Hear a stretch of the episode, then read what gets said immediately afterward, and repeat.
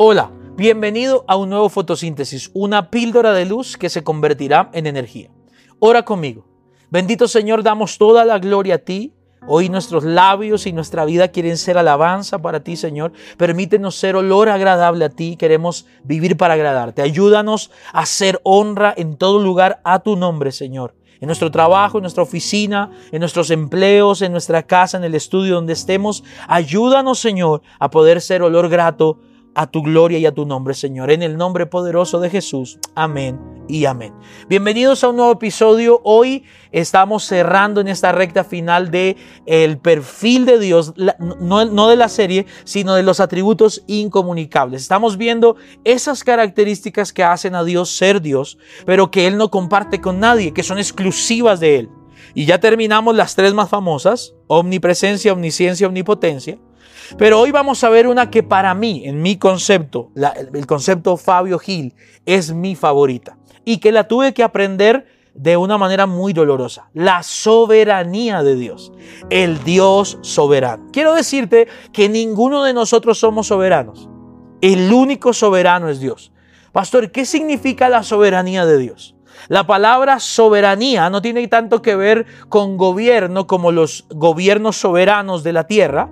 La palabra soberanía es que lo que Dios dice es y sucederá, quieras o no quieras, creas o no creas, él es soberano. Lo pidas o no lo pidas, Él ya lo estableció. Lo ores o no lo ores, Él ya lo estableció. Lo ayunes o no lo ayunes, Él ya lo estableció. Lo rechaces o lo aceptes, Él ya lo estableció.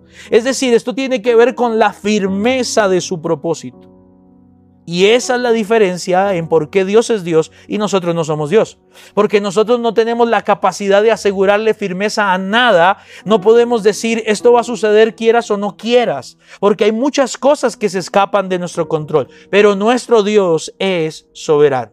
Quiero que leas este texto conmigo, Daniel capítulo 4, verso 35. Es algo espectacular. Dice, todos los habitantes de la tierra son considerados como nada y ahora viene. Y Él hace, Dios, según su voluntad, ¿en dónde?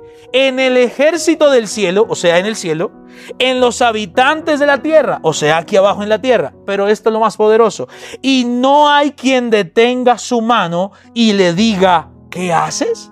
¡Wow! ¿Sabes qué es lo brutal de este texto? Que eso nos afirma a nosotros y nos hace confiar con más seguridad en nuestro Dios. Nuestro Dios no depende de nada para cumplir su propósito. Y agarra esto, porque esto te va a bendecir hoy. Esto te va a llenar de fe. Ni siquiera el mal puede cambiar los propósitos de Dios. Dios usará el mal para cumplir su propósito, pero el mal no puede cambiar el propósito de Dios porque Dios es soberano.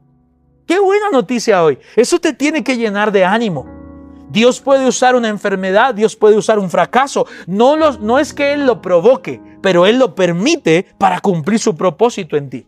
Yo te decía al inicio del episodio que esta es una de las características que más yo amo de Dios, pero que la aprendí con dolor. Cuando Dios se llevó a mi hija, oré, grité, clamé, declaré, pedí, pedí oración, pero mi hija se murió. Y ahora entiendo que Dios usó el dolor para reafirmar su propósito.